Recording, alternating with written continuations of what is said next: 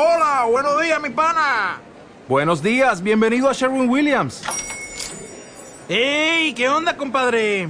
¿Qué onda? Ya tengo lista la pintura que ordenaste en el ProPlus app. Con más de 6.000 representantes en nuestras tiendas listos para atenderte en tu idioma y beneficios para contratistas que encontrarás en aliadopro.com. En Sherwin Williams somos el aliado del PRO.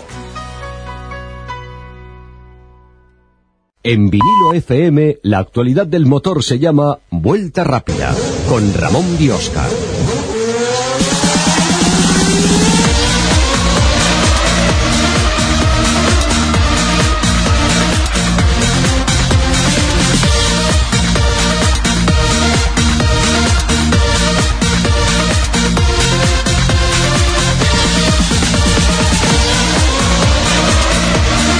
Buenas noches, miércoles 16 de noviembre de 2011, 11 de la noche.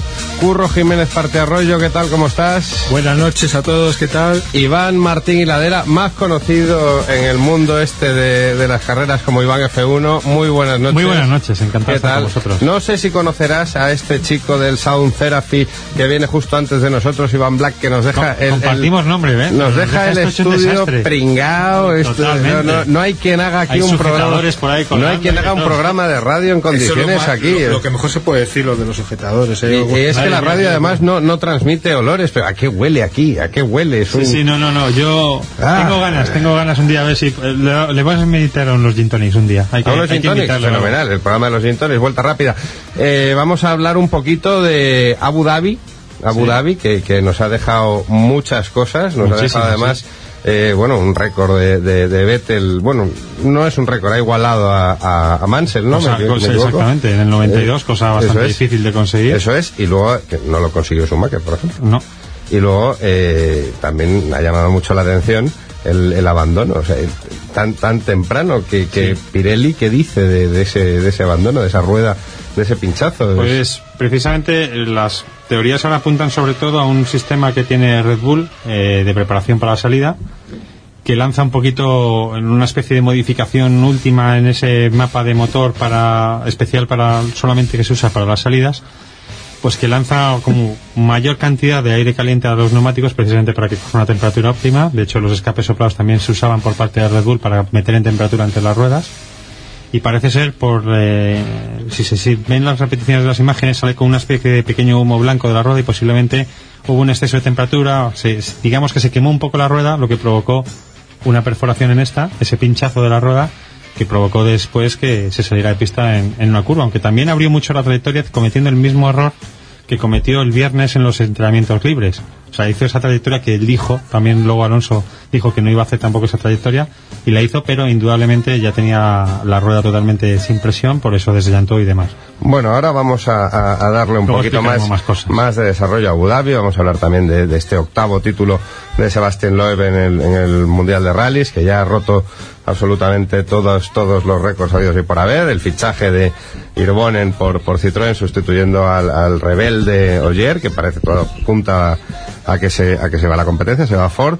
Luego en motos hablaremos de, de esta entrevista maravillosa que tenemos en nuestra web hermana eh, VoxGP de Carmelo Espeleta, hablando de, de- del 2013 ya, que quiere que la- las CRT compitan con, con oficiales. Hablaremos de, de Bautista, que nos tiene que contar cositas también nuestro compañero Javier Hernández, que va a entrar por teléfono, un montón de cosas. Y dejamos un poquito, mientras, antes de pasar los Intonics, vamos a abrir unas cervezas. Os dejamos con Survivor, Eye of the Tiger, de la banda sonora de Rocky.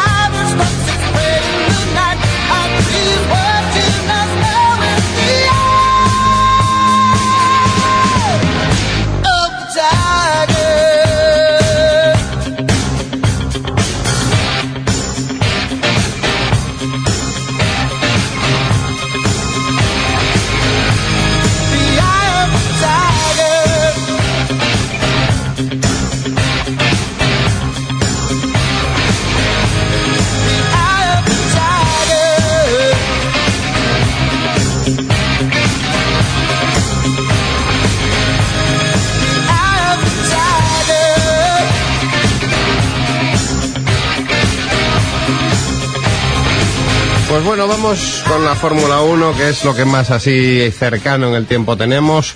Abu Dhabi. Cuéntame, Iván, Pues ¿cómo, ver- cómo titularías el capítulo de Abu Dhabi?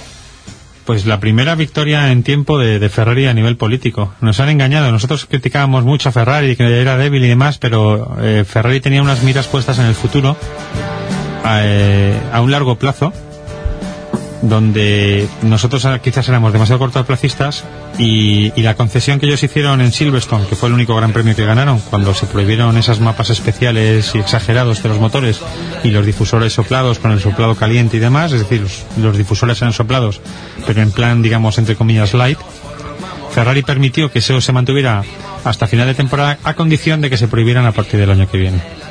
Y justo Ferrari lo que ha intentado hacer es cortarle las alas al máximo posible. El máximo exponente de la superioridad de, Red Bull eran esos escapes sopladores, que además también se añadían a esa, filosofía que en, el momento del motor, en el tiempo del motor de la expulsión de gases, inyectaban una cantidad de, gasolina, esa gasolina se filtraba a los tubos de escape, detonaba en los tubos de escape y generaba un flujo ulterior, sobre todo que se veía efectivo en curvas lentas. De hecho, hemos visto cómo el coche más lento en rectas, que era el Red Bull, en un circuito como Monza, que es de velocidad punta y de, y de poderío de motor, ganaba a todos en tiempo por vuelta de una forma aplastante y le sacó medio segundo a todos, precisamente optimizando las pocas zonas viradas que tiene ese circuito, que son muy poquitas. Y eso era gracias a esa solución. Una solución que el año pasado Ferrari copió muy bien, muy bien, y fue el único equipo que le plantó cara a Red Bull copiando la situación de escape soplados, que se olvidó de ella durante todo el invierno, no supo adaptarla ni ver la- las posibilidades, y que claro, ha llegado este año McLaren y Red Bull han desarrollado ese invento de una forma espectacular y Ferrari se queda atrás y no ha podido.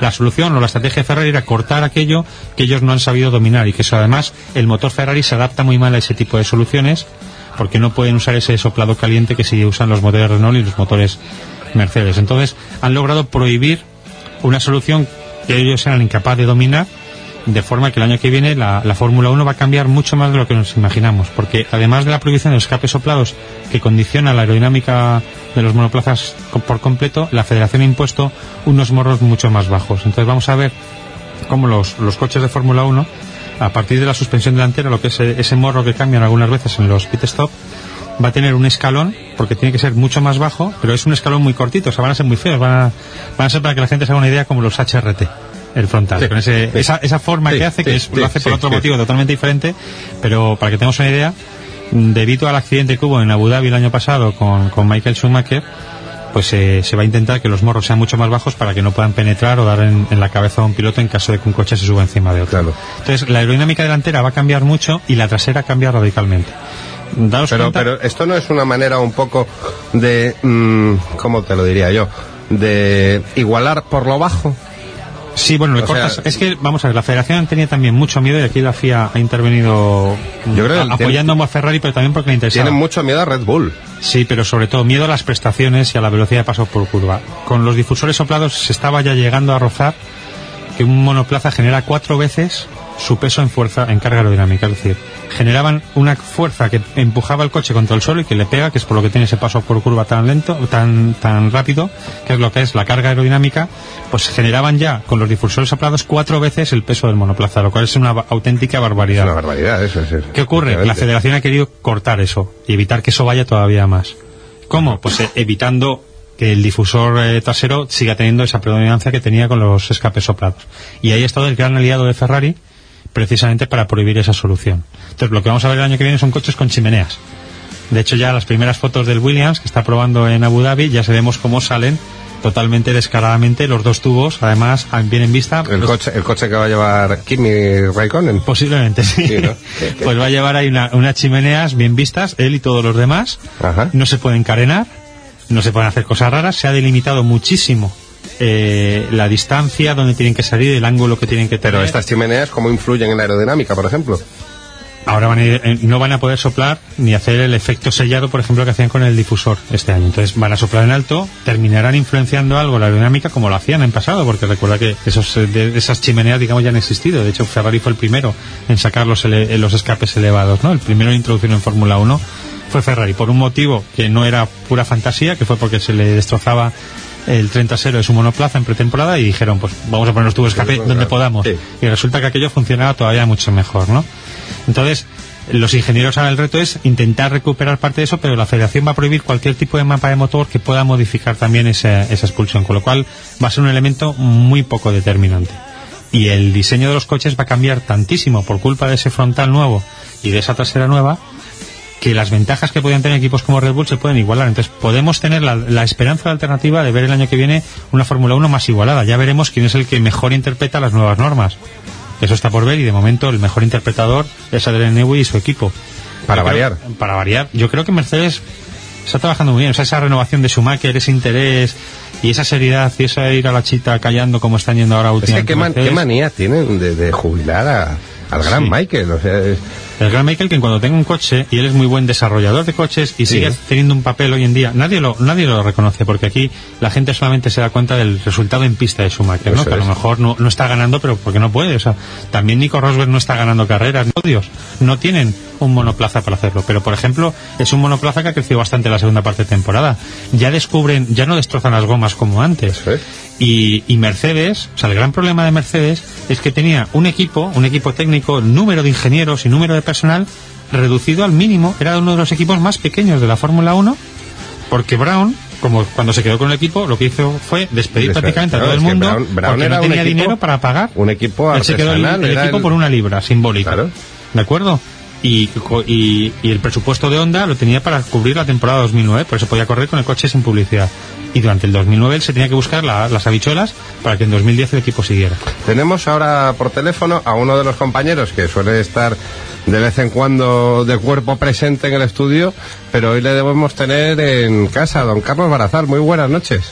Al fin y al cabo, buenas noches y siendo de cuerpo al menos, ¿eh? Bueno, oye, siempre, siempre en espíritu con nosotros. Además, Siempre. si no, es, si no estás aquí, tocamos a Magin Tonic. Es que si no te vemos con una copa, con un gin tonic Claro. en la mano, no estás presente. De todas maneras, sabéis que yo ciertos alcoholes tan duros me doy mus. Bueno, bueno, No hay bueno. problema. Ah, eh, cervezas, oye, cualquier cosa. No sé si nos estabas escuchando hablando de las chimeneas estas que van a aparecer en 2013, que van a hacer, como bien dice nuestro compañero Iván, los coches tan feos como el HRT. ¿Y, y qué te parece? ¿Y qué, qué titular me darías para Abu Dhabi de, la semana pasada?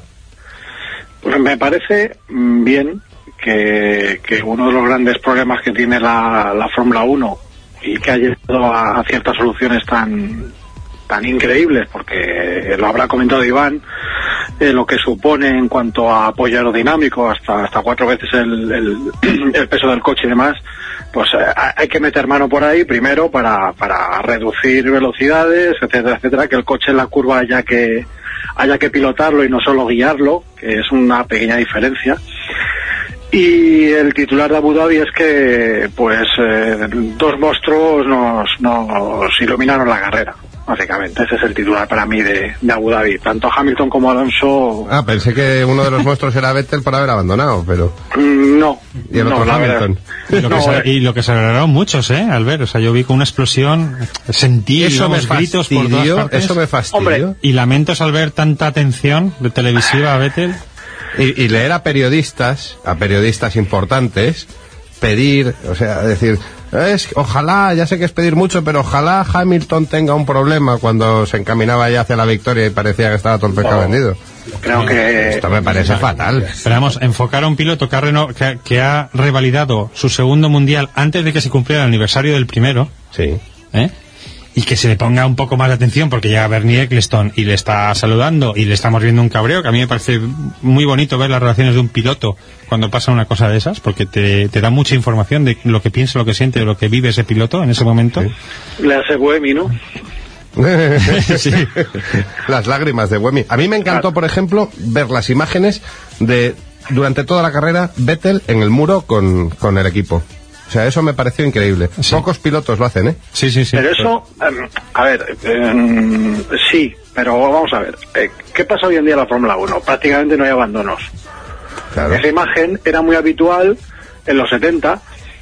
¿m? En los 80 era habitual ver al piloto que iba ahí un rato y demás. Incluso lo hemos vivido hasta en los 90, ¿no? Cuando todavía había barbacoas. Bueno, la- Vamos, en, en este programa admiramos mucho a un piloto que eh, eh, en cierto gran premio, en Mónaco, abandonó y se fue a un yate a tomarse una bueno, copa. bueno, eh, eh, eh, Claro. Kimi Raikkonen, ¿qué va a hacer? Porque eh, Kimi Raikkonen, me acuerdo, cuando se retiró en Barcelona con Ferrari, se cogió y se fue el avión. Antes de que acabara la carrera ya se había ido al aeropuerto para pirarse Bueno, de, aquí. Además ahora se tienen que quedar, creo, hasta final de carrera. Eh, Niki Lauda en Japón en el 76, cuando abandonó.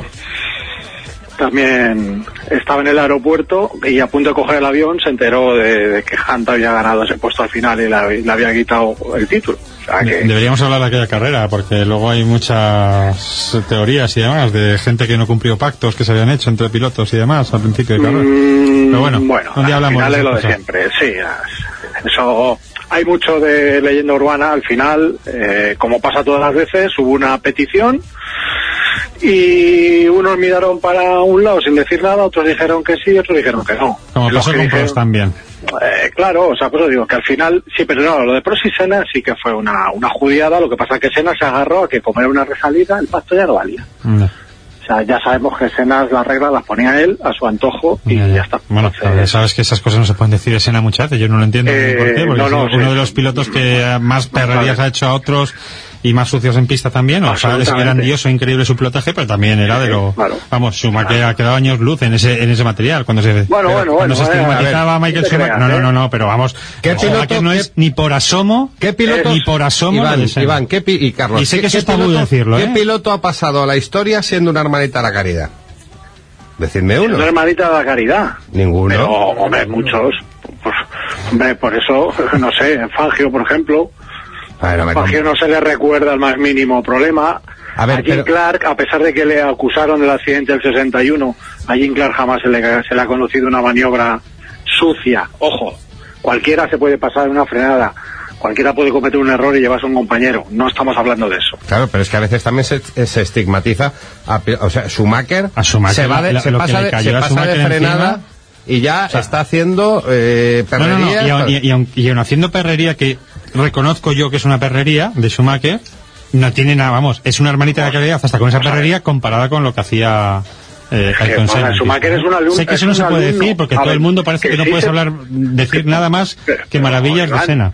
Pero vamos a ver, Iván, que vamos a ver, la, la- ancha la espalda y ancha Castilla, vamos, y el que quiera rebatirme, que venga y ya está, pero vamos, que no hay, o sea, ¿es un grandísimo piloto? Sí. ¿Es un cerdo? También. Fin. Uy, lo que. Schumacher y Senna, es así, no Sí, hay sí. no hay más que hablar.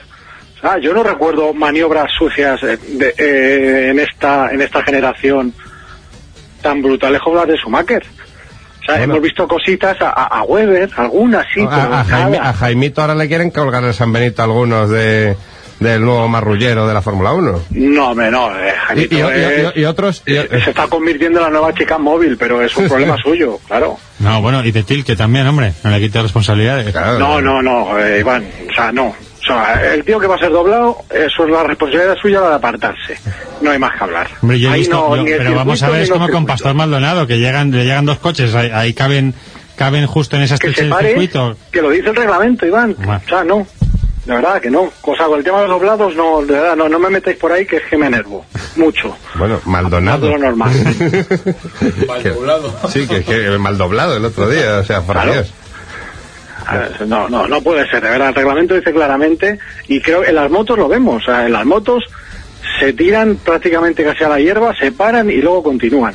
Bueno, es que, es que en, en Abu Dhabi hemos visto una carrera donde parecía que había 40 coches. O sea, parecía que había No, 20 HRTs en pista. Porque se veían Correcto, ¿no? Cada, cada dos vueltas Estaban Es que, ahí, mira, Fernando Alonso fue día- muy penalizado también en la entrada a boxes con el HRT de Richardo. Claro, bueno, pues ma- eh, pero eso, eso es mala suerte.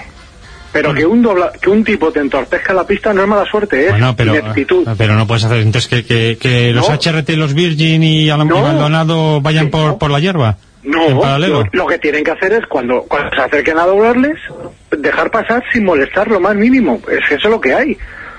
O sea, Iván, es que, vamos a ver. Sí, pero si les piden en medio, en medio de la chicana, están en la trazada, la zona Pues y te que se vienen los paren antes, y ni los ven. que se paren veces, antes, hombre, que es lo que hizo Malargue Suárez, que fue meterse a la chicana, espérate. Yo, yo, Charlie, te voy a decir la solución a eso y la tiene Ramón. Tercer coche. Coches con más igualados y nos hemos quitado el problema. No tenemos ni Williams como el de ahora, ni HRTs, ni Virgin. Yo, yo lo, que le- lo que he leído en una revista eh, conocida esta semana es, es la noticia esta que hablan de que Alejandro Agag con, con el equipo Bargua eh, está sopesando la entrada en Fórmula 1 si al final sale esto de los coches cliente. Pues han Que- dicho que nada. que yo creo que Sobre todo McLaren, McLaren y Red Bull no quieren... Mira, Alejandro, al que le tengo un bastante aprecio, eh, me empieza a parecer como, como el grupo Bach, como Volkswagen, ¿eh? Todos los años, todos los años voy a ir a la Fórmula 1. ¿eh? Bueno, a ver, se, se Ah. mete- se meten ahora en el Mundial de Rallys. Que sí, pero ente- ya, ya, ya, pero eh, tú sabes por dónde voy, no Sí, sí, te me escapes. sí. No te me escapes. Y volviendo a temas doblados, eh, Iván, eh, esto es lo que hay. El doblado tiene que favorecer su adelantamiento como sea, y lo dice el reglamento, y no hay más. Sí, sí, si los han sancionado me dicen, ¿y qué? ¿De qué vale que le metas a, a Maldonado 30 segundos si no ha puntuado? Si Claro, no- no- puntuado, no le eso, no, que- Claro, aquí vuelvo a decir lo mismo, es lo que ha pasado con Hamilton. A Hamilton le tenía que haber caído alguna carrerita de sanción. Y a Maldonado, por ejemplo, no dejar de correr ahora en Brasil, ya verás cómo le iba a picar, ya verás cómo se iba a pensar en otro gran premio si deja pasar o no. Bueno, pero también tendríamos que ver porque un circuito tiene 11 curvas en el último sector del circuito que ¿qué no, valen que para, que no valen para nada Pero- en un circuito maravilloso que es el, el más Bueno, bonito del ya, mundial, pero, pero, pero que- una que- vez hecho el circuito ya... Vamos a ver. pero es que tienes espacio de sobra para haber ensanchado pistas, pero además es que, Pero eh, es hemos que- visto que se hace un tapón justo en una chicana y estamos masacrando a estos pilotos, por amor de Dios, que también están en No, pista, no, no, no, no, no, vamos a ver, aquí, estamos ya de, con reincidencias, ¿eh? O sea, no. Sí, pues al final, al final los problemas siempre tienen los mismos nombres y los mismos apellidos. claro, creo, ¿no? y ojo, ojo, que los comisarios se han sancionado porque Maldonado se llevó dos sanciones, ¿eh? No una. Sea, estamos hablando de reincidentes. Y entonces, insisto, es lo que hay. Y hay un briefing. Señores, ¿sabe lo que pasa aquí? Ustedes a pisar. Además, ahí no tienes problema ni de hierba, ni de piano raro. O sea, te puedes salir perfectamente y no molestar, que es lo que tienes que hacer y es lo que te obliga el reglamento. Porque si no estás interfiriendo ¿eh? en el resultado de la carrera. Porque ¿qué hicieron?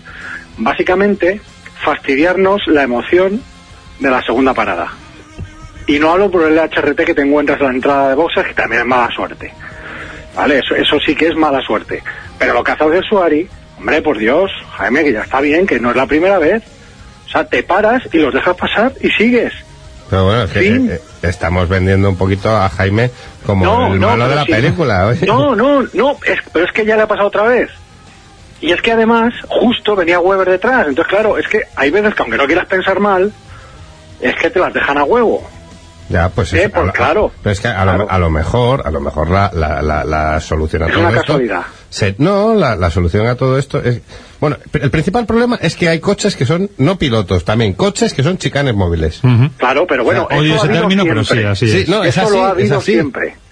Bueno, Eh, eso eh, lo ha pero- habido pero siempre. estos estamos- últimos años más que más que antes. Eh, Más fíjate que yo antes. creo, yo creo que las diferencias al final, si nos vamos a los tiempos del 107%, por ejemplo, Bueno, sí, al sí. final están ahí, ¿eh? Sí, con todos mis respetos, a lo mejor eh, Sinte que estaría al nivel de. Claro, lo de- que pasa que-. Cuando Y los tiempos del Andrea Moda, que no 107%, era- Andrea Moda, ¿eh? Fíjate qué claro, se- ¿eh? no, eso ni se metían. Ya, ya, por eso, por eso. Claro, con el 107% algunos se quedaban fuera de las preclasificaciones, pero otros, vamos, entraban por los pelos. Al final es lo mismo. Sí, pero ahora. No, pero aquellos rompían y se iban rápido fuera de pista, eso no acababan El cargando. 107% sigue Pero estando. no. Ahora está otra vez. Sí, pero esa salta a la torera, pero esa Lo ya no tiene aplicación.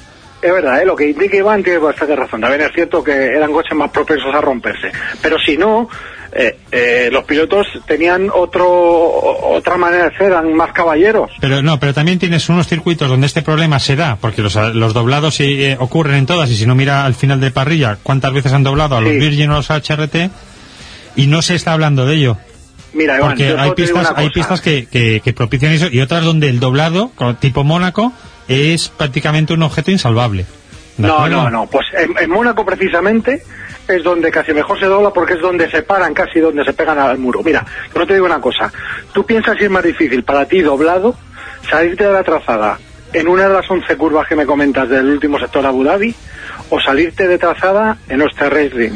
Bueno, pero yo te voy a decir una ¿Eh? cosa también. No, no, de- voy a hacerte- no, pero voy a hacerte el abogado del diablo. Cada vez que un monoplaza se sale de la trazada, Sí. destroza su juego de neumáticos por dos vueltas. Pero y, y- pierde y vamos a ver. adherencia, pierde, o sea, Vale. es decir, que no De importa porque estás eh, 20, pero claro, si estás eh, 20 pero luchando con el que sea 21 y te estás De jugando acuerdo. 10 millones, Ya. están también en su carrera, también es Fórmula 1 porque les han dejado entrar ahí, que a lo mejor Sí, tendríamos que pero, saber por qué, oye, por qué están ahí o no. Pero ¿de esto es lo que hay. Esto ya. es como si me dices que el, el- el- yo qué sé, el Alcoyano viene a Madrid y cuando le ha metido Madrid 5 goles dices, oye, joder, no nos metáis más, joder, que ya total con 5-0 no, no vayas a meternos 10. No, no, si yo lo que te digo, es o sea, yo no estoy defendiendo a estos pilotos a ultranza, No, lo que te estoy diciendo es que también parte de ese problema es de muchas veces de las pistas, ¿vale? Y fíjate que Abu Dhabi a mí es un circuito que no. maravilla, pero que también tienen mucho que ver en algu- algunas, algunos circuitos. Te lo, te lo vuelvo a repetir, tú piensas lo que salirse en la trazada en Osterreich Ring, en los años 70, los años 80, ¿eh? con esos paquebotes que llevaban con cuatro ruedecitas casi, ¿eh? y ahora salte de la trazada a 280 por hora, para dejar pasar a Mansell, por ejemplo, o a Senna o a Prost. ¿Mm? Ojo, ¿eh? Que aquí, aquí en Abu Dhabi salirte al- a la parte de fuera de la pista no supone nada, porque yo creo que está casi con mejor asfalto que la, que la propia Sí, pista. sí, sí, sí. ¿eh? O sea, no, que, que no me vale de excusa, que es que te tienes que parar si es necesario. Y Bueno. fuera de la trazada, o sea, no molestar. Y recordemos que los coches lentos ¿eh? son muy peligrosos. Jugar tiene que tener muy clarito y para eso están los briefings para decir y dejar claro que la trazada es la que manda, fin. Que se lo digan a que- Schumacher con Kulhan en No, Spa, se lo diga- que se lo digan a ¿eh? Villeneuve. cuando perdió un mundial por, por Que culpa se de lo digan a aquel accidente. Villeneuve. Chicos, vamos, si os parece bien, un momento a relajar tensiones un poco, porque esto se está poniendo duro y complicado. Pero Eh, eh, en vamos a poner un... doblados sí, doblados no. Eso es, vamos a, hagan en Twitter, vamos a poner un poquito de música y enseguida estamos de vuelta.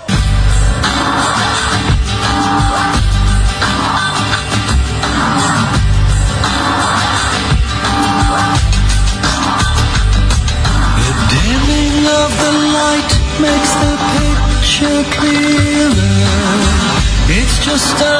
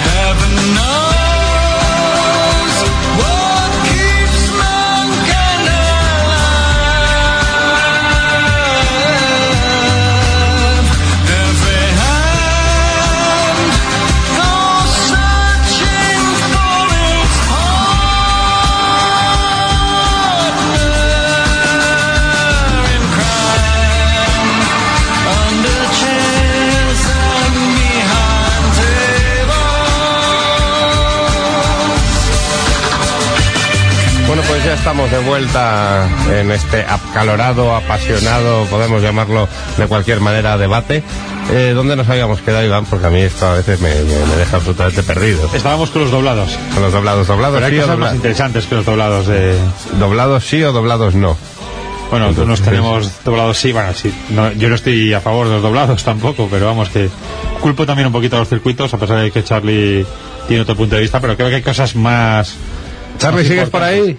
Sí, sí, sí, aquí estamos. Hay cosas más importantes que nos ha dejado el fin de semana que el acontecimiento Bueno, pues de Maldonado. venga, venga, ¿qué cosas más importantes nos ha dejado el fin de semana? Charlie yo sé que estaba muy sorprendido además de la relación de los medios británicos con la, la carrera de, de Fernando Alonso, que la verdad es que hay que reconocer que, que es un, un valor añadido para el equipo Ferrari muy importante, porque está consiguiendo resultados que muy pocos pilotos con, con ese monoplaza, que tampoco es tan malo, porque parece que es el último monoplaza de la parrilla, y que obra milagros sobrenaturales, pero sí es verdaderamente que conseguir un segundo puesto cuando tienes a un Baton, a un Weber y demás, que tienen monturas mejores que la tuya, es muy destacable y sobre todo sé que Charlie me consta que estaba sorprendido por el trato que había recibido Fernando Alonso de la prensa británica también.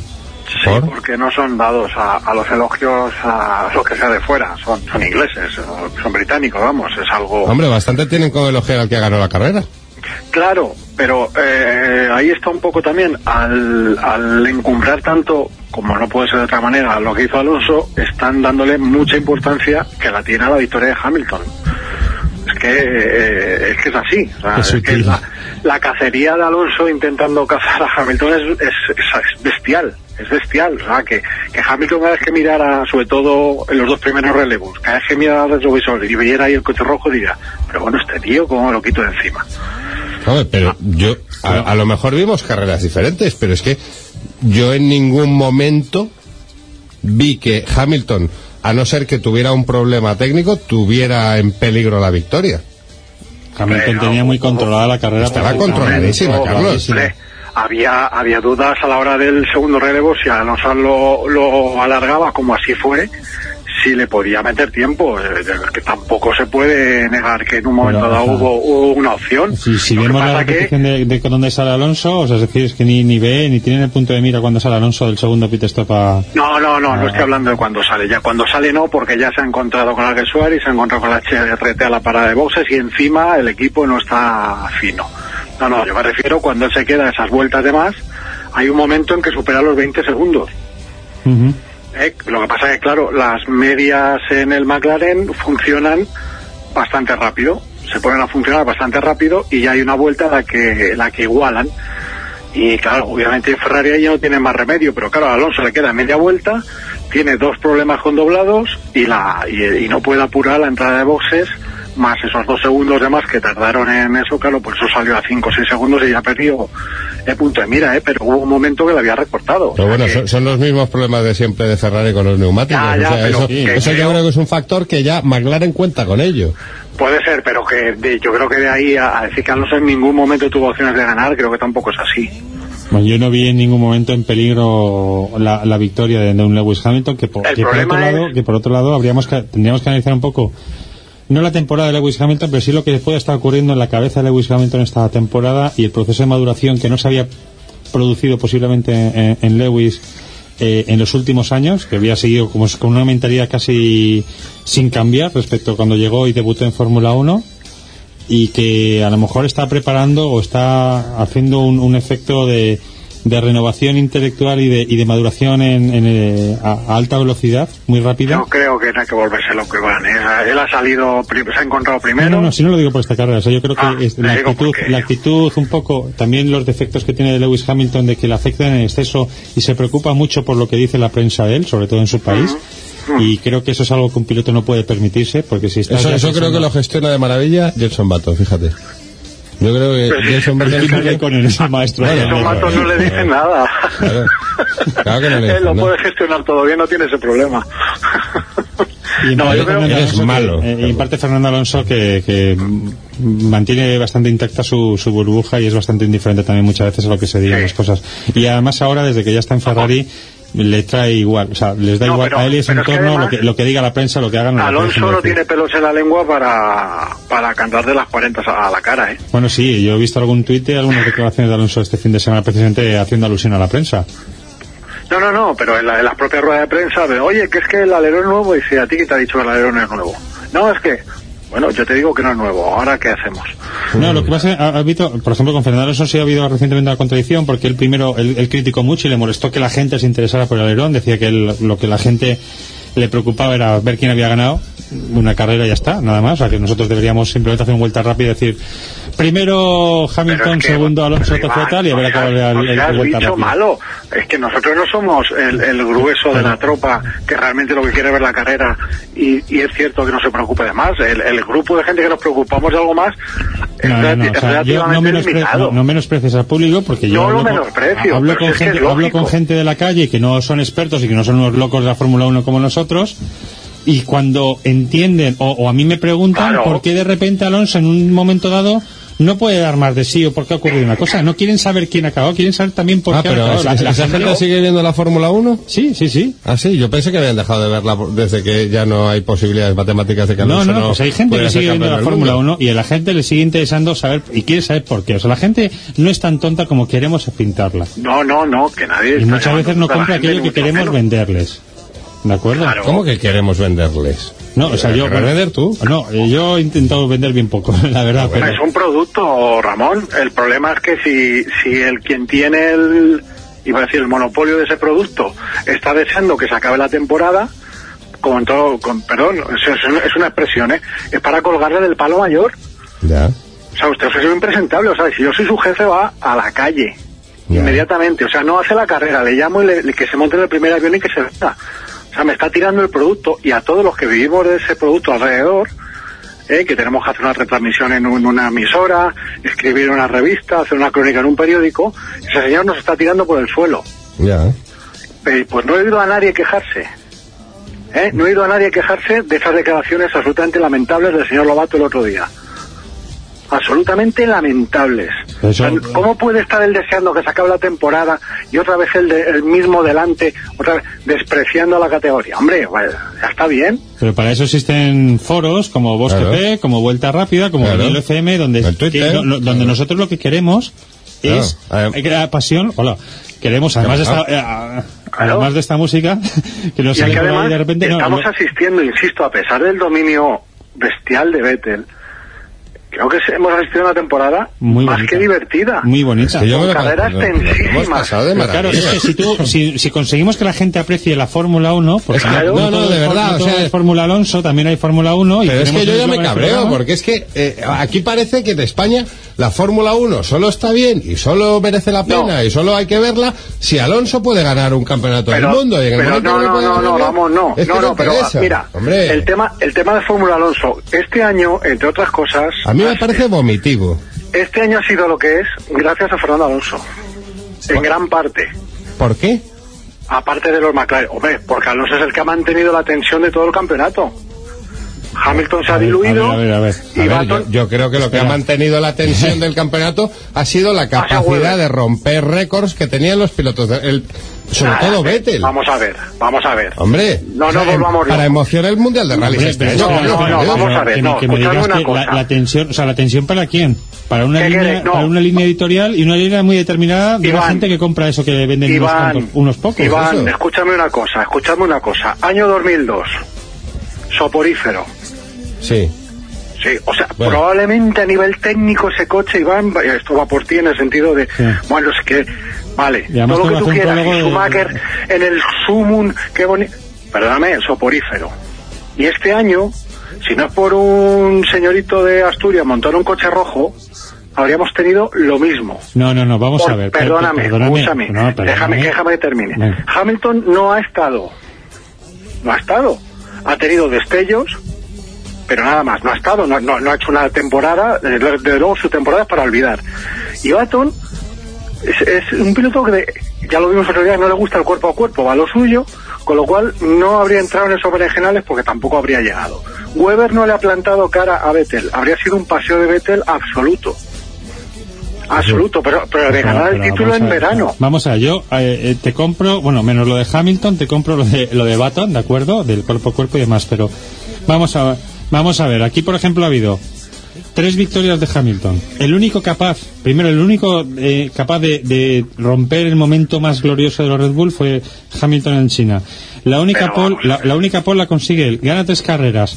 O sea, que me digas que Alonso es el que ha mantenido la tensión cuando hemos No, tenido a un batón en vamos de forma ver, que ahora todo el mundo le pone cosa. por las nubes. Pero que tiene un que, pero Hamilton que haya Hamilton tenido un bajón y ha, que ha haya hecho tenido unos- tres, cuatro destellos y la ha cagado diez veces.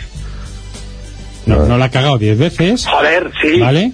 La habrá cagado en los momentos determinantes, ¿vale? Importantes para él, que le han, que le han condicionado la temporada, No, pero, oye. pero nos ha dado un espectáculo como pocos y como él Vale, solo sabe dar. Con, con la polémica que lleve, que lleve siempre consigo Hamilton, cada vez que hace un adelantamiento.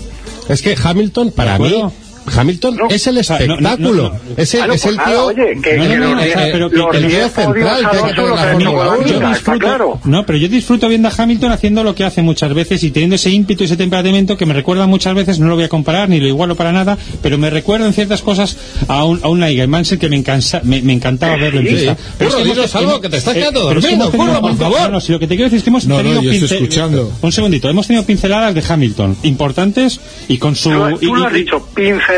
Sí, y también de y también de y, y también de Baton y también por supuesto Alonso, pero que no ha sido Banso- Alonso el que ha mantenido Ah, ¿no? en vilo el mundial y, y la expectación, por amor de Dios. Hombre, no, O sea, lo, lo tendrán en vilo aquellos que han ganado seis carreras, Eso, que no han sido ahí, los Red ahí estoy totalmente de acuerdo contigo, Iván. O sea, es que Alonso no ha ganado seis grandes premios. O sea, Coño, no ha subido protagonista- 10 veces al podio con un coche que por potencial no tiene que subir a ninguna. en vez de Sí, pero tener el entonces, mundial, o sea, es Hamilton decir, y Massa. es decir, porque Alonso, subía, porque Alonso subía al, mon- a- al podio, ya teníamos el espectáculo. O sea, No es, vamos a O sea, ver. no tenemos insisto. espectáculo cuando se rompe un monopolio Bueno, y, y nada, un- no, no, no, no, pero si, si- si- está, eh, entiéndeme, en fin. si no le estoy quitando valor a Fernando Alonso. Que no, no, no, pero es que te vuelvo lo mismo, que habríamos tenido un 2002. No, no, no, que es que, es que sin Alonso no habríamos tenido en 2002, Charlie. Ah, ¿no? Porque hemos tenido unos pilotos que le han roto seis veces la hegemonía a Red Bull. Que hemos tenido un piloto que a pesar de los errores y de las cosas ha dado espectáculo en pista. Ha dado tanto espectáculo que ha llegado a robarle una pole al, al hombre que es imposible que le quites una pole. Bueno, eh, Entonces no solamente es mérito de Eh, Alonso. al mérito- hombre al que ganó en China porque cometió un error y al hombre al que le llevó al límite en Bueno, Barcelona oye, acabando a que, ta- segundo. que Hombre, también, no. que también Alonso ganó en, en- en Reino Eh. Unido, en Silverstone, por un error en el box. Eh, No, de Hamilton no, no, también, no que, eso. O sea, vamos No, a no ver, hubiéramos tenido una carrera muy diferente ahí. A ver, O sea, si que no le llega- si no le llega a ganó fastidiar a McLaren, hubiera no ganado ganó- Alonso. no, Alonso creo, no ganó ¿eh? aquí de largo, vamos, eh, salió y se sentó Eso, en, en. Silverstone. claro. ganó Oye, de largo. que, que- que la carrera, o sea, nos perdimos una super carrera, la carrera que siempre hemos querido ver de verdad en estos últimos años, nos la perdimos por culpa de los mecánicos de Red Bull en Silverstone. Bueno, bueno. No sé cómo hubiera acabado, pero me hubiera gustado ver esa carrera de los dos bien pegaditos y en, en- en igualdad, como estaban. Porque luego no ha habido Pues igualdad como, entre, entre, como nos entre- hemos perdido en otros con los errores de Ferrari, entre, entonces. en- entre Vettel y, y Alonso, pues eh, no, no hemos tenido esa oportunidad de esa igualdad durante la temporada por las diferencias de sus monoplazas. Pero, Pero- quiero decir que no estoy quitando mérito a Fernando Alonso. A ver, porque a ver, señores, vamos a señores, señores, que vamos, a dejar este vamos, debate. esto- No, Iván, no nos vamos a poner de acuerdo. Lo dejamos para el Fight Club de GP. Claro, lo dejamos ahí gustado, otro día, Carlos. porque es un tema recurrente. Pero, Carlos, también esta semana ha habido eh, noticia de, la- de las grandes. Los ocho títulos mundiales de este señor alsaciano que no se aburre de ganar. Sí, que no sabemos si es medio alemán, es medio francés o qué es, ¿no? Lo que sabemos es que con Citroën corre que se las pela y todos los años va a ser el último, va a ser el último, va a ser el último, y no es el último Sí. y vuelve a quedar campeón. Está dando ya alguna muestra de decadencia, no por el abandono obviamente, pero sí que es un- este año tiene que haber ganado el campeonato antes, por- Sí. porque no ha tenido rival salvo en su compañero de equipo. Sí. Pero ocho títulos, ahí es nada. Y, hoy- y la noticia que ha salido hoy Eh, sí, De- y nuevo y compañero. Bonen ficha por Citroën, eh, Oyer se va. Bueno, Sí. ¿dónde se va? Eh, esa, es, esa es la duda, porque eh, Ford tenía que haber renovado su acuerdo con el equipo de Malcolm Wilson antes del, del, del rack, iba a decir. Ya. Eh, bueno, nos de entendemos. Sí, sí, sí, nos, Sí. claro que nos entendemos. Eh, no lo hicieron. No. Eh, no, bueno, será después. Resulta que quedan ocho Ford entre los diez primeros. Ya. un hito increíble. Y, y todavía no han dicho nada. Eh, el plazo, en teoría, finaliza el 12 de diciembre, que es cuando se cierra el plazo de inscripción para 2012. Ujú. Y no sabemos nada, pero es que eh, hay dudas serias sobre Mini. Bueno, Eh, no, lo que- no no, serias. bueno, es lo que dice David Richards, que, que no hay dinero y... Tiene dos no hay- opciones. Eh, hacer un hacer mitad de temporada y la otra media eh, el dinero que cuesta meterlo en el coche o hacer la temporada entera sin evolucionar. Ya hemos visto el bajón que ha dado Mini, lo dio en el Rally de España y aquí tampoco ha vuelto a los recurrentes problemas, la refrigeración y demás, pues no me quiero ni imaginar en una temporada entera sin tocar el coche, pues casi mejor quedarse en casa. Porque al, al final, sin, sin patrocinadores, ¿de qué depende David Richards? De los coches que consiga colocar por ahí, ¿no? Eh, Sí, pero es que tampoco tiene, tiene tantas unidades y tampoco va a sacar tanto dinero. Claro, el problema es que luego si hay que mantener un helicóptero de última generación y Claro, eso, pues... no, y, la- y las unidades que coloquen tampoco es que No, no, claro, no es estén en las mejores manos, no son muy competitivas ni No, pero eso, eso en un momento dado a él le da igual. Es decir, mire, esto vale X, usted pague y a correr. Pero claro, el coche no es eh, muy competitivo, o sea, para solo en manos de un muy buen piloto lo, lo vas a colocar delante. Entonces, claro, para, para cualquier piloto que tenga así una aspiracioncilla que tiene duros, pues no es el coche ideal. Claro, prefiere un Citroën o un Ford que le va a dar muchos menos problemas. Y, y- y temas de estos que, que se han leído por ahí, de que incluso Dani, cuando terminase el contrato, Sí. Que A ver. podría volver a Citroën. Te cuento, el tema de Dani está de la siguiente manera. Él ha, ha confirmado algo que no hacía falta, que era que va a seguir con Mini, que, que va a respetar el contrato de Mini, pero es que el contrato de Mini eh, él lo tiene que renovar a mitad del año que viene. Ajá. Y se habla de que ya estaría en conversaciones muy avanzadas con Volkswagen. Volkswagen entra en 2013. Sí. Con lo cual, mm, no pasa nada. O sea, él, él estará el año que viene con Mini y, en teoría, como están las cosas ahora, se iría a Volkswagen para el año siguiente. Ya, llámame, llámame loco, llámame lo que quieras, pero a mí, por ejemplo, me encantaría ver en Volkswagen si, si, si va a haber un piloto español, que, que yo creo que sería un poco hasta romántico, no, por no decir lógico, por la presencia de, de Carlos ahí, a, a mí me encantaría, por ejemplo, ver a Geray Lemes, que es un tío joven, que lo ha hecho muy bien en Cataluña, y oye, Sí, eh, Geray lo que pasa que probablemente tenga, tenga su vía por otro sitio, igual, vamos a ver, que se hace el Mundial de Producción. Yo creo que debía dar otro pasito para terminar de conocer los rallies. y no llegar con una marca relativamente importante o con un coche pues privado pero con, con opciones a, a rallies que no conoce porque eso es un hándicap enorme pues recordemos que solamente se dan dos pasadas por los tramos a 50 por hora y que esas notas hay que pulirlas mucho porque si sales un poco a por todas con esas notas te- lo normal es que acabes patas arriba ya. O sea que quizá la opción más... calma y tranquilidad o sea vamos a dar los pasos eh, como hay que darlos Vale, o sea, la más lógica para Volkswagen sería Dani, a lo mejor, con el apoyo, vete tú a saber, vamos a fantasear aquí, con el, con el Banco Santander, que me extraña que, eh, bueno, ahora creo que tiene un, un pequeño apoyo a nivel personal, pero no se han mojado de meterse en el coche, que además sería una cosa hasta, hasta lógica, los colores del equipo, que es rojo también y tal. Sí, Me, sí, me ha extrañado mucho bueno, que no se ya haya dado ese, mo- movimiento. las- las estra- como mandan los departamentos de marketing, Claro, no, los- claro, no los sí, de competición. Eso es, eso Es eso lo que hay. Es verdad y es una pena. Probablemente igual hay algún tipo de incompatibilidad con, con Ferrari, aunque sí es cierto que ahí tienen a, a Oliveira, que es medio brasileño, medio portugués, el mercado portugués es muy importante, de hecho por eso se queda masa. Sí, Eh, que, no que aunque, que aunque pueda sonar cruel, es cierto. O sea, No, yo no, creo no, que a día de hoy así. Felipe Massa Ma- es Massa el empleado más importante del señor Botín. Efectivamente. Es el empleado más importante de todos. Es así. Porque es donde hay que vender las hipotecas, en Brasil. Yo solo digo que una persona, y no voy a decir quién, yo estoy cercano al Banco Santander, cuando fichó a Alonso me dijo, acuérdate de esto que te digo, eh, lo que le importa al Santander hoy por hoy es Brasil. Claro. Bueno, a, a Como Santander diciendo- muchísimas empresas. Sí, no, pero me refiero, dice, como diciendo, lo que pasó en 2007, a lo mejor, dijo, jo, macho, pues vaya alegría me acaba de dar. pero claro, cu- cuando claro, un Hamilton sí te puede hacer cosquillas, pero Massa pues es complicado, claro. Sí, Massa que va a cerrar uno de los peores momentos de la historia de un piloto en Ferrari en muchísimos años.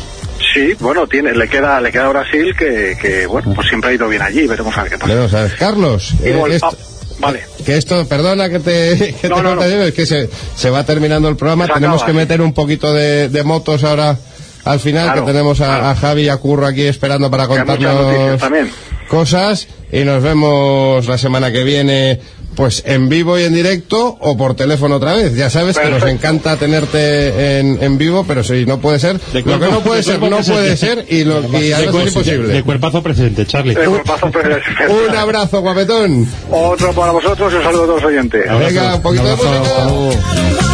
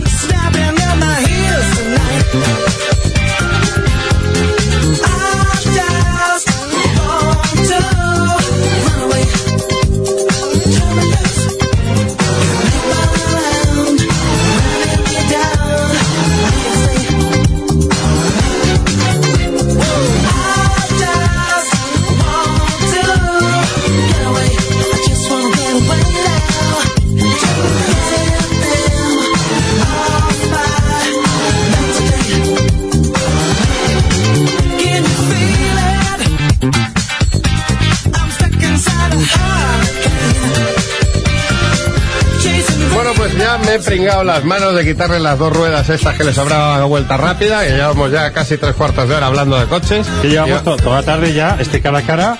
Sí, sí, lo bueno. hemos comentado esta tarde por Twitter y demás. Tenso, es que tenso. llevábamos toda la tarde ya discutiendo Parece previamente, ¿eh? yo- ¿eh?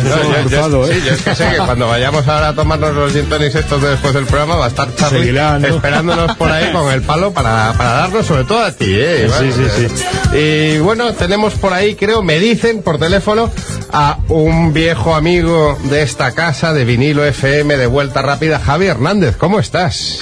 Muy buenas noches. Bueno, antes de tomar los gin tonics, digo yo que habrá que hablar algo de motos, ¿no? Algo, algo, es que se nos han ensa- enzarzado aquí en un fuego cruzado eh, acaba la terrible. temporada, pero, pero en fin, esto no para, el circo continúa.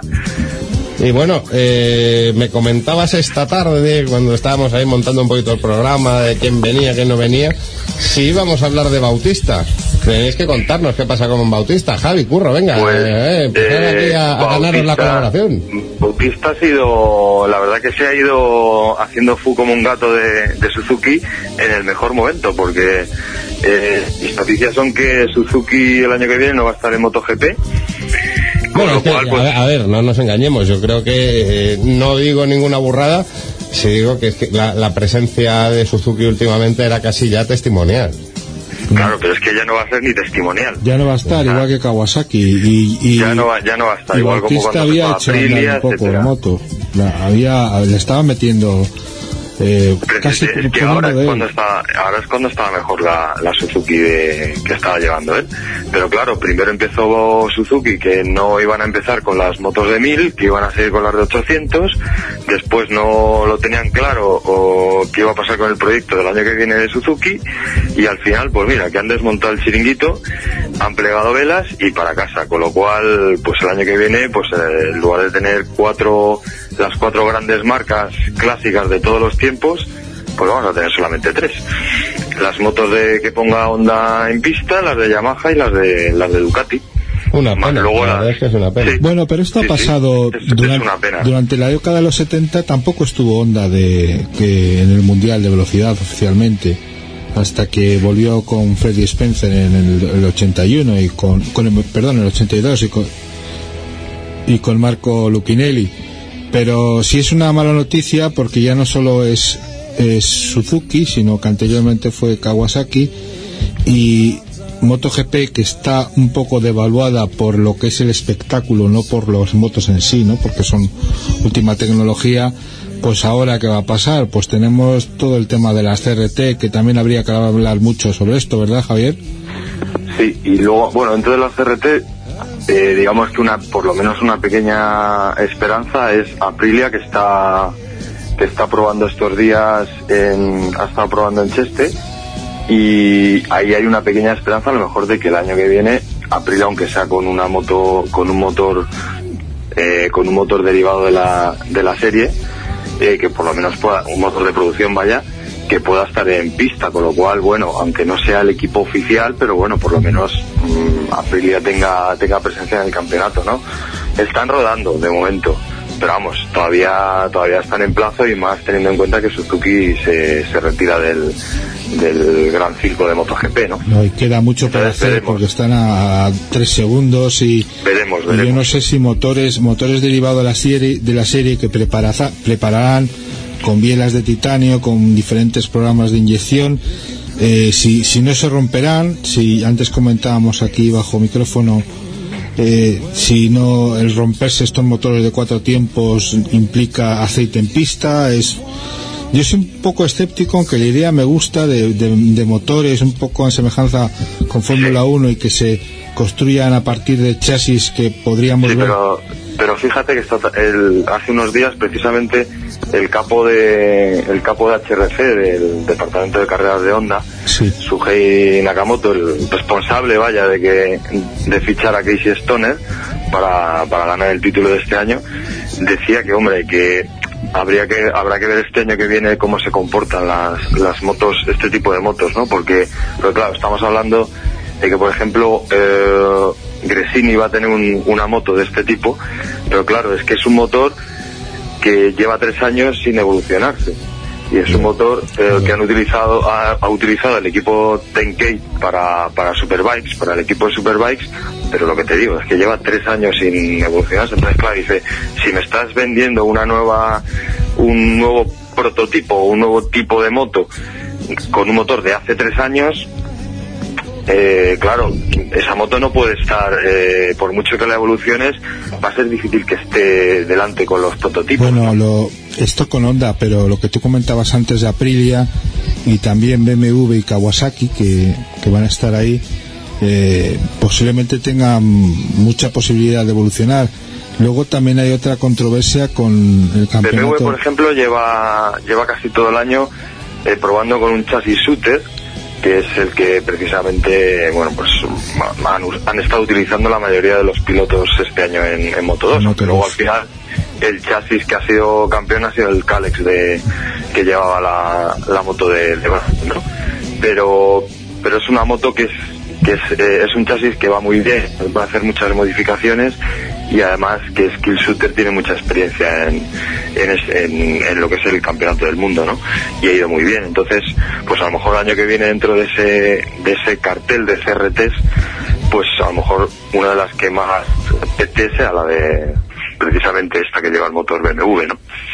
Oye, chicos, una, una pregunta. Eh, esta semana pasada eh, fue el acto este en, en Madrid, que, que estuvimos aquí a- hablando con el protagonista, con, con Antonio Maeso.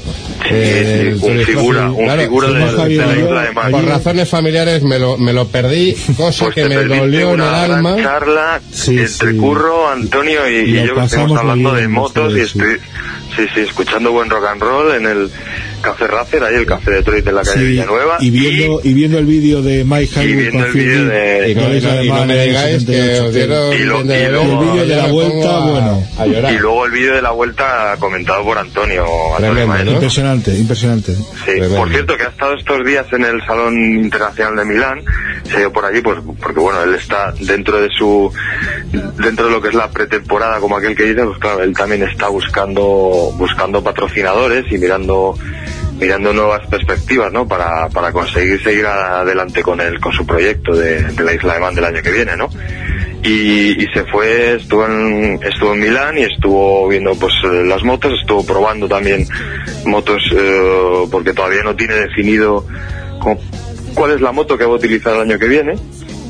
A mí, me- isla- a mí me ha confesado que le encantaría correr en Super, en Super Sport con la nueva MV Agusta F3, pero eso es un deseo. Bueno, y vamos, y lo hace, y ya tenemos aquí Los- a Curro, el primer grupo Maeso. Ya Sí, te ¿no? digo, ya te digo. Sobre todo porque su padre es muy aficionado a la marca y tiene algunas motos de antiguas de, de MV, ¿no? Bueno, no, bueno, no tenía, eh, no sé si eh, debe tener la cole- una colección bastante grande de Sí, sí, sí, sí. tal cual, o sea, no las ha modificado ni nada, o sea, tal cual salieron, así la, así creemos que, la, que las tiene, ¿verdad? Porque nos lo dijo a los dos. Sí, sí, sí, sí. sí. Así que, bueno, o sea, ya tenemos una excusa para ir a Almería. Aparte de rodar en el circuito.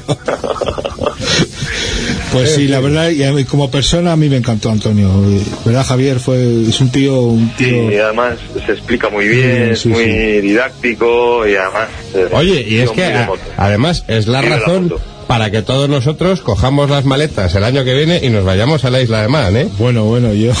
Eso sería, vamos, Eso sí. eso sería un gran sueño. Eh, Javier, eh, el tiempo es el que es, vuelta rápida dura lo que dura. Yo me quedaría aquí horas y horas hablando del Tourist Trophy de MotoGP, de que Capirossi va a seguir vinculado al Mundial de MotoGP, bueno, Sí, pero nos echan de aquí porque son las 12 de la noche, medianoche en No Madrid, pasa nada, porque la vuelta semana que viene rápida, la semana que viene más y mejor, Pues y a ver si te tenemos una noche de estas que vamos a tener sorpresas dentro de poco sobre la ubicación y la realización del programa si te tenemos en, en cuerpo presente, ¿de acuerdo? Estupendo, estupendo. Oye, un placer. El, el placer es sin duda nuestro, Javi. Un abrazo. Un abrazo, Y a todos vosotros, oyentes de Vuelta Rápida, tanto en FM, en podcast, en internet, donde sea, Y daros... GP también. Vox GP, por supuesto, nuestra web hermana. Daros las gracias por estar una noche más con nosotros y ahora estos señores se van a hacer lo que mejor saben hacer, que es tomar gin tonics. Por supuesto. Buenas noches. Abrazos.